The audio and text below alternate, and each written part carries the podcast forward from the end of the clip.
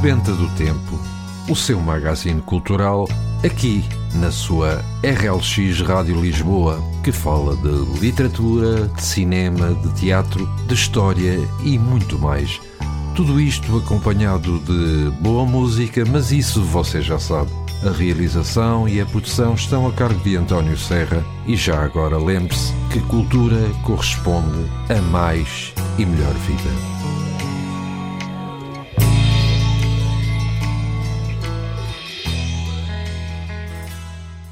Então, muito bom dia para si que nos escuta. O meu nome é António Serra e vou estar aqui consigo durante alguns minutos aqui na sua RLX Rádio Lisboa com o último programa Sebenta do Tempo de, do mês de Fevereiro. O Carnaval eh, já lá vai, mas já estamos em vésperas de mais um fim de semana. Em relação ao programa de hoje, trago-lhe alguns dos acontecimentos que ocorreram a 24 de fevereiro de diversos anos, uma pequena crónica de Rita Nicolau e, no final, a habitual sugestão de leitura. Tudo isto, claro está, acompanhado de boa música. E se não sabe, foi nesta data em que se dá a promulgação da primeira Constituição Republicana. O dia da promulgação da primeira Constituição Republicana, 24 de fevereiro, celebra a conquista do voto direto, da liberdade de culto, do ensino primário obrigatório. Essa Constituição da era republicana foi aprovada em 1891, substituindo a primeira Constituição monárquica do país. E é também neste dia que se comemora o Dia da Conquista do Voto Feminino no Brasil. Em 24 de fevereiro de 1932 foi publicada a primeira legislação eleitoral brasileira que reconhecia o voto feminino e incluía o voto secreto. A comemoração da data foi oficialmente instituída pela Lei nº 13086 de 2015. A garantia do sufrágio feminino foi uma vitória da luta das mulheres que, desde a Constituinte de 1891, reclamavam o direito ao voto. E essa conquista só seria possível após a organização de movimentos feministas no início do século XX. Se hoje as brasileiras podem votar, é importante conhecer a história de Berta Lutz, uma das pioneiras do movimento feminista no Brasil e responsável direta pela articulação política, a qual resultou nas leis que deram direito de voto às mulheres e igualdade de direitos políticos nos anos 20 e 30. Dois anos depois, Berta participou do Comitê Elaborador da Constituição de 1934 e garantiu às mulheres a igualdade dos direitos políticos. E agora, antes de iniciarmos com o relato de alguns acontecimentos que tiveram lugar neste dia 24 de fevereiro, vamos ficar com o primeiro tema musical deste nosso programa. É preciso, cantado por Miguel Gameiro.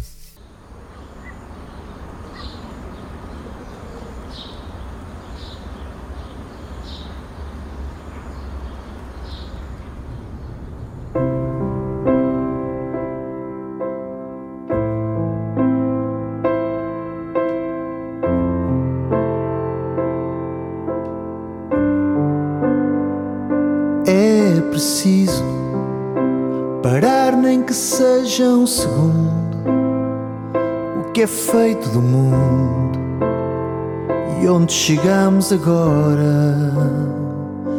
É preciso escutar quem nos fala por dentro, porque é agora o momento parar por dentro e por fora.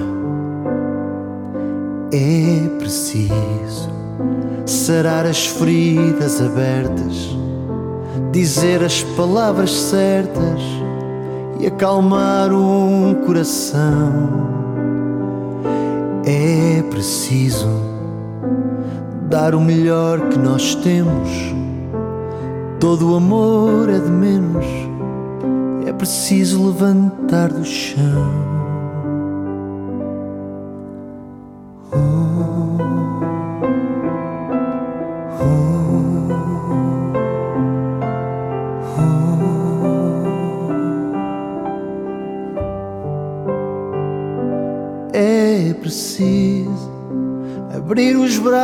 Braços em par, voltar de novo a abraçar e sentir o calor.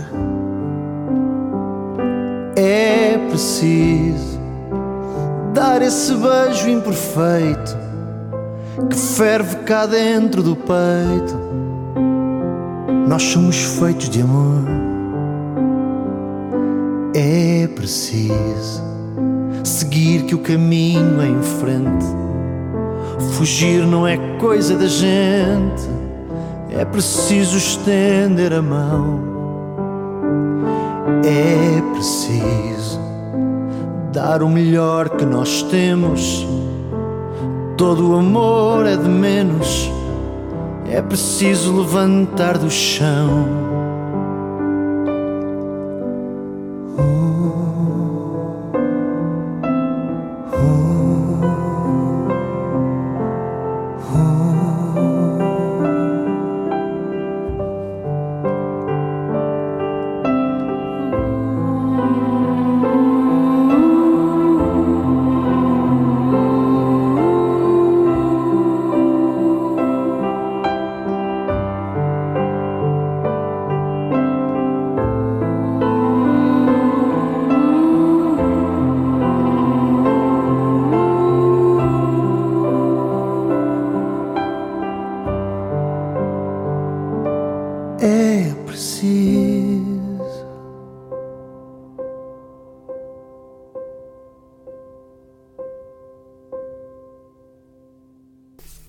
E depois de termos escutado Miguel Gameiro, vamos então para o relato de alguns acontecimentos ocorridos a 24 de fevereiro dos diversos anos. Assim, em 1530 dá-se a coroação de Carlos V em Bolonha e em 1582 Gregório XIII restabelece o calendário gregoriano, aquele que ainda hoje está em vigor. Em 1607, estreia de Orfeu, ópera de Monteverdi, o primeiro drama para música, na base da ópera moderna, depois dos ensaios de Jacopo Peri e Giulio Cazzini, no âmbito da Camerata Fiorentina. Em 1704 morre o compositor francês Marc-Antoine Charpentier, nome maior da oratória barroca. Em 1777 morre o rei Dom José, começa o reinado de Dona Maria I. E em 1786 morre William Grimm, filólogo e escritor alemão, autor com o irmão Jacob dos contos de Grimm. Em 1821 dá-se a independência do México. Em 1842 é proclamada a restauração da Carta Constitucional no Porto Dona Maria II entrega o governo ao Duque de Terceira. Em 1843 nasce Teófilo Braga, escritor, filólogo e político português e que chegou a ser Presidente da República. Em 1891 é promulgada a primeira Constituição do Brasil. E em 1891 ainda nasce o ator Ernestino Augusto Costa, mais conhecido pelo Costinha, nome determinante para o teatro português de revista. Em 1895 começa a Guerra da Independência de Cuba, liderada por eh, José Martí. Em 1901, a Igreja Ortodoxa excomunga o escritor russo Leon Tolstói, autor de Guerra e Paz. Em 1903, os Estados Unidos da América adquirem a base naval de Guantánamo, em Cuba. Em 1912, António José de Almeida funda o Partido Evolucionista. Em 1917, esboça-se o início da Revolução de Outubro, com a greve geral e a eclosão de manifestações em Petrogrado. Em 1920, é constituído o Partido Nacional Socialista Alemão, o partido nazi de Adolf Hitler, em Munique. E em 1927 nasce David Mourão Ferreira, escritor e pedagogo, autor de Entre Soba e o Corpo e de Um Amor Feliz. Em 1935, a ditadura do Estado Novo determina a criação do Conselho Técnico Corporativo do Comércio e da Indústria para controlo da atividade económica. Em 1946, Juan Domingo Perón assume a presidência na Argentina. 1969, os Estados Unidos da América lançam a sonda espacial Mariner 6 destinada a Marte. Em 1971, a Argélia nacionaliza as companhias petrolíferas francesas que operam no país. Em 1977, o presidente dos Estados Unidos, James Carter, reduz o auxílio à Argentina, Uruguai e Etiópia pelas violações dos direitos humanos nesses países. Em 1978, o ministro português dos Assuntos Sociais, António Arnaud, apresenta o Serviço Nacional de Saúde. O Estado português consagra pela primeira vez o acesso universal aos cuidados de saúde, de acordo com a Constituição de 1976. E vamos então fazer agora uma nova pausa musical e o tema que escolhemos desta vez, Felicità, interpretado por Albano e Romina Power.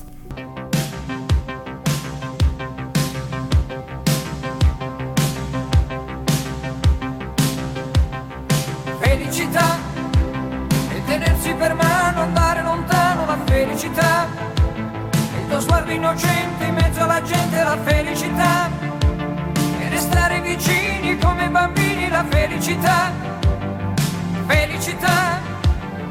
Felicità. È un cuscino di piume, l'acqua del fiume che passa e che va, e la pioggia che scende dietro le tende la felicità, e abbassare la luce per fare pace la felicità, felicità. Felicità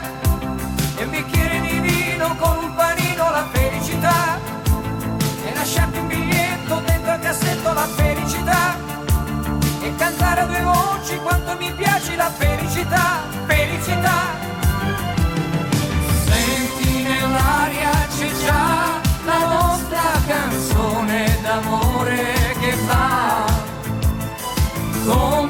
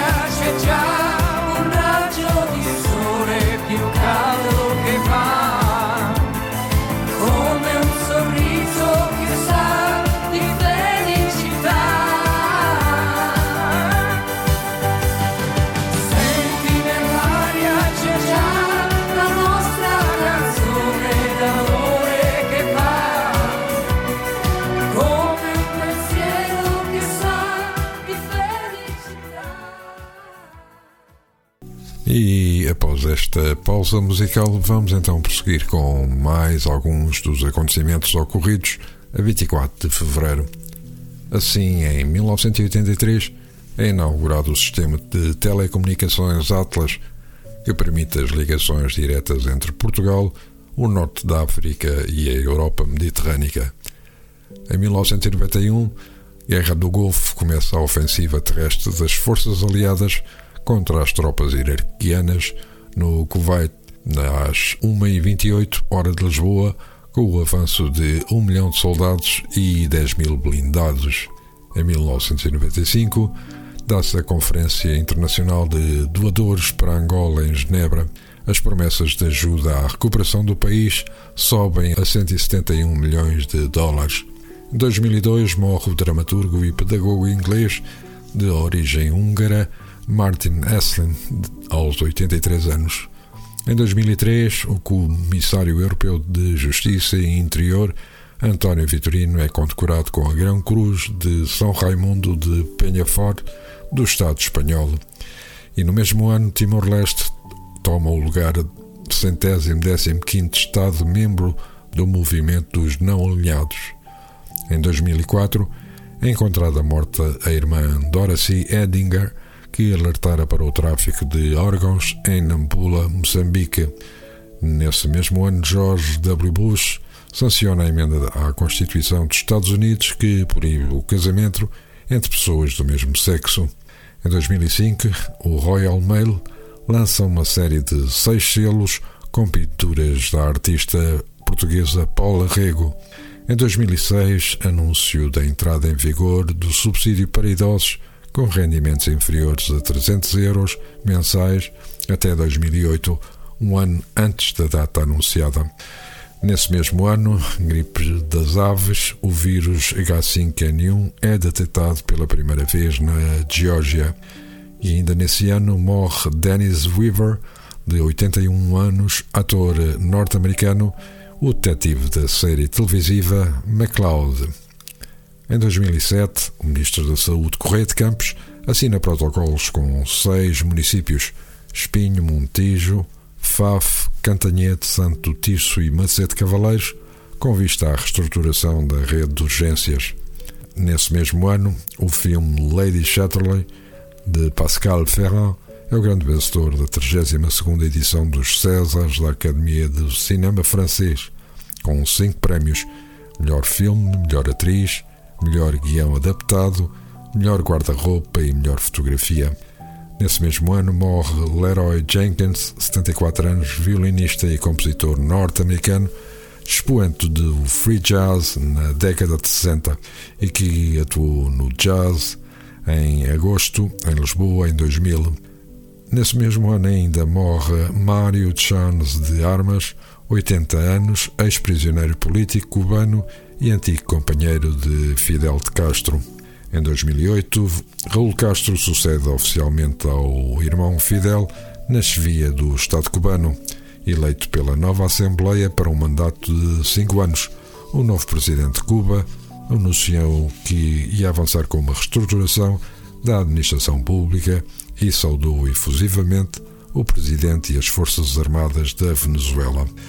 Ainda nesse mesmo ano, o candidato comunista Demetris Christofias vence a segunda volta das eleições presidenciais no Chipre, com 53,63% de votos contra 46,6% para o seu adversário conservador Ioannis Kassoulidis.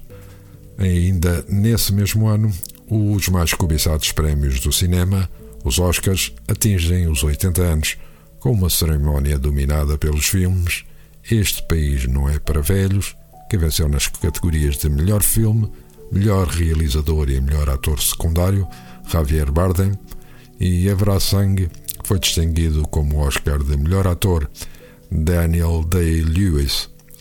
Em 2011, dá-se o lançamento da missão STS-133, o último voo da nave Discovery. Em 2006, o voo Tara Air 193, uma, uma aeronave de Havilland, Canadá, DHC-6 Twin Otter, cai matando 23 pessoas em Solikpot, distrito de Miyagi, quando voava de Pokhara para Johnson, no Nepal. Em 2021, estabeleceu-se por lei complementar a autonomia do Banco Central do Brasil para zelar pela estabilidade e pela eficiência do sistema financeiro. E, por último, em 2022, Rússia lança a invasão militar contra a Ucrânia após meses de crise na fronteira e anos de ocupação de áreas do país. Guerra essa que continua, ou invasão esta que continua ainda a acontecer hoje. E agora, antes da crónica de Rita Nicolau, vamos fazer nova pausa musical. Desta vez o tema escolhido, Sonho Meu, cantado por Maria Betânia e Zeca Pagodinho. Eu e ela agora, ninguém quebra mais.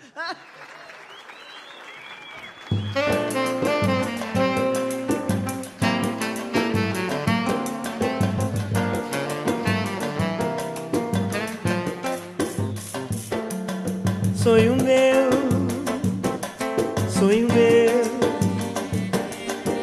Vá buscar quem mora longe, sonho meu, sonho meu, sonho meu. Vá buscar quem mora longe, sonho meu. Vá mostrar essa saudade com a sua liberdade. No meu céu a estrela guia se perdeu. A madrugada fria só me traz melancolia, sonho meu. Sinto o canto da noite na boca do vento. Fazer a dança das flores no meu pensamento. Traz a pureza de um samba, sentido marcado de mágoas de amor. Samba que mexe, corpo da gente, o vento vadio, embalando a flor. Traz a pureza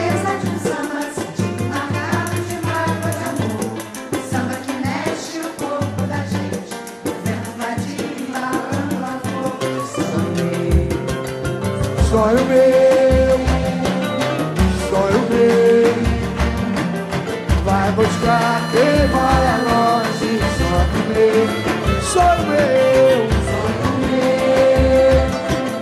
sonho meu, vai buscar quem mora longe. Sonho meu, vai mostrar essa saudade. Sonho meu como a sua liberdade. No meu céu a estrela guia se perdeu a madrugada fria. Só me traz melancolia, sangue. Sinto o canto da noite na boca do vento. Fazer a dança das flores no meu pensamento. Traz a pureza um samba, sentido marcado de uma água de amor. O samba que mexe o corpo da gente, o vento vadio embalando a flor. Traz a pureza de um samba, sentido marcado de água de amor. O samba que mexe o corpo da gente, o vento vadio embalando a flor. Sonho meu, sonho meu, Sonho meu, sonho meu. vai buscar quem mora Vai longe. buscar quem mora longe, sonho meu,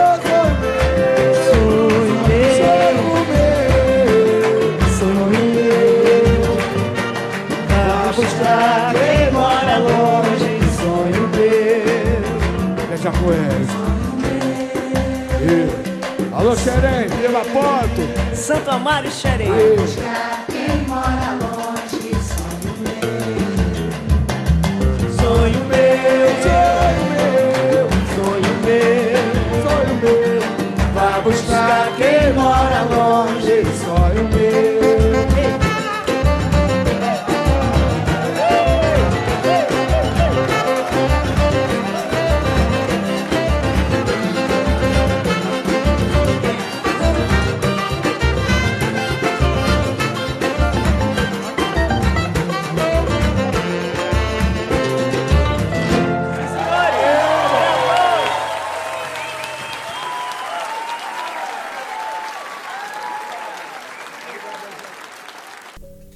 E agora sim, tal como prometido, vamos ler uma pequena crónica de Rita Nicolau que se intitula O condutor do autocarro 229. O autocarro faz parte do uso diário de milhares de pessoas. É o intermediário entre a casa, o sítio que conhecemos, se nos faltar a luz, e onde temos a nossa família e o trabalho Outro sítio que, se nos colocássemos às escuras, não nos perderíamos, onde temos colegas que passam mais horas connosco do que com a família. Apesar de ter o meu quinhão de histórias que aconteceram dentro do autocarro, desde uma senhora muito velhinha e amiga de vinho ter deixado fugir de dentro de uma cesta a galinha que trazia da feira, ao condutor ter entalado o veículo numa curva, a personagens estranhas, às gargalhadas com amigos ou a horas de contemplação a olhar para as nuvens no céu as mesmas nuvens que me ensinaram a desenhar. Usar o autocarro no presente significa alguma coisa, sai da rotina, a mesma rotina que antes me fazia encontrar as mesmas pessoas, às mesmas horas, com a mesma cara e nomes inventados por mim. Numa dessas folgas que dei à rotina, aprendi que o autocarro que preciso de usar é o 229 Esperei na paragem, como fiz tantas vezes noutros sítios, observando pelo canto do olho as pessoas à minha volta, preparando os trocos, consultando o relógio para ver as horas, à procura de um meio para me entreter, sem dar pelo tempo passar, porque quanto mais damos por ele, mais ele se estende. Finalmente chegou. Faltou-lhe dois minutos para ser pontual. Atrás de uma senhora cega, seria politicamente correto dizer invisual, que era levada pelo braço de uma outra senhora de óculos, entrei ocupando o último lugar da fila. Disse boa tarde e, num tom neutro, pedi um bilhete. Retribuiu-me o cumprimento, efetuou a venda e esperou que eu me sentasse, observando-me pelo espelho. Andei anos e anos de autocarro e nunca nenhum condutor esperou que eu me sentasse.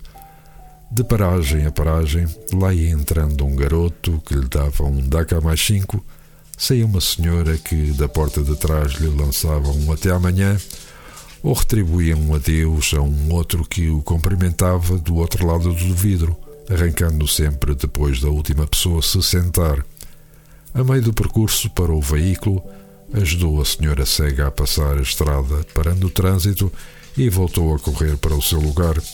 Eu achei aquele gesto extraordinariamente gentil, porque andei anos e anos de carreira e nunca tinha visto um condutor sair do seu lugar para ajudar alguém, mesmo quando torcia um pé dentro de um autocarro. Talvez não seja permitido abandonar o veículo para prestar auxílio a alguém, mas como pode ser errado cuidar da segurança de um ser humano com uma deficiência para a qual o país está tão pouco preparado. Nos outros dias em que fui na carreira 229, lá fui encontrando o mesmo condutor, atirando sempre um devolvido bom dia, envolvido na pressa para me sentar sem demora, para passar a viagem observando os olás e adeus entrarem ou saírem pelas respectivas portas as crianças que vinham com as mães e sorria, reconhecendo-o. Os velhotes metiam conversa com ele acerca do tempo ou da bola, e vi que aquele pedaço de caminho entre a família da casa e a família do trabalho torna a viagem mais agradável e faz com que ele, o condutor do autocarro 229, se torne também parte da família dos desconhecidos. Não sei o nome do senhor, mas agradeço-lhe a cordialidade a delicadeza e a simpatia a ele e ao polícia que me deseja sempre um bom dia, à segurança da porta que sorri quando me vê, à senhora do refeitório que sabe de cor o número de todos os funcionários, ao colega que me cumprimenta sempre que passa, pessoas genuínas, simples e desinteressadas que me desconcentram de mim e por isso melhoram o meu dia. E após termos lido esta breve, mas curiosa crónica de Rita Nicolau, e antes de passarmos para a sugestão de leitura desta quinzena, vamos ficar com mais uma música. Trata-se do tema Às vezes, interpretado pelos Chutos e Pontapés.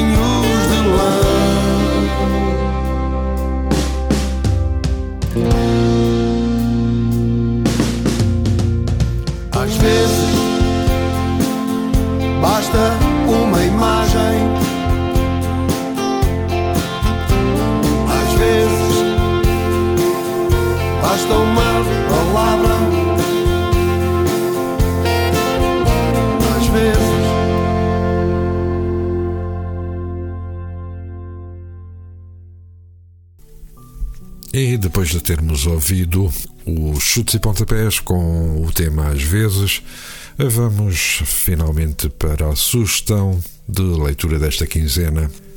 E o título, O Rapaz que Contava Histórias, de Zana Freion, editora Top Seller, nomeado em 2017 para o Kennedy Medal e o Guardian Children's Fiction Prize. Zana Freion Nasceu em Melbourne, na Austrália, mas passou a sua infância em São Francisco, nos Estados Unidos. Já escreveu livros para crianças e jovens de diferentes idades. Quando não está ocupada a ler ou a escrever, adora explorar museus e recantos secretos espalhados pela cidade. Na sua opinião, ambos oferecem aquela mesma emoção que se sente ao abrir um livro. Tudo pode acontecer. A autora regressou recentemente à sua terra natal onde mora com os três filhos, o marido e dois cães. Quando não está ocupada a ler ou a escrever, adora explorar museus e recantos secretos espalhados pela cidade.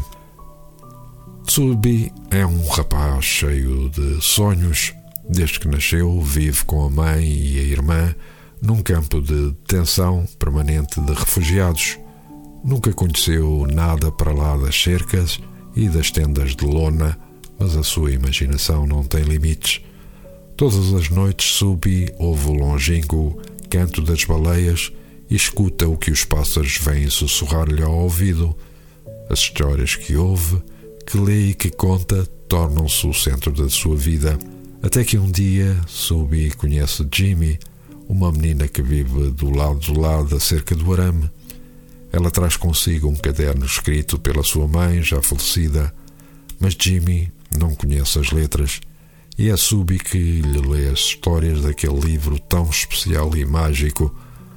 Cada conto dá lugar a uma revelação, cada revelação dá lugar a novas histórias contadas dos dois lados da cerca. Pelo caminho, uma amizade profunda vai crescendo, trazendo consigo o conforto e a coragem que Subi e Jimmy vão precisar até conquistarem finalmente a liberdade. E foi desta forma, com esta sugestão de leitura, que chegamos ao fim de mais um programa Sebenta do Tempo, o último do mês de fevereiro. Termino desejando-vos um resto de um bom dia e um ótimo fim de semana. Nós estaremos de regresso daqui a 15 dias, portanto, já em março. Até lá, fiquem bem. Sebenta do Tempo, o seu magazine cultural, aqui na sua RLX Rádio Lisboa, que fala de literatura, de cinema, de teatro, de história e muito mais. Tudo isto acompanhado de boa música, mas isso você já sabe. A realização e a produção estão a cargo de António Serra e já agora lembre-se que cultura corresponde a mais e melhor vida.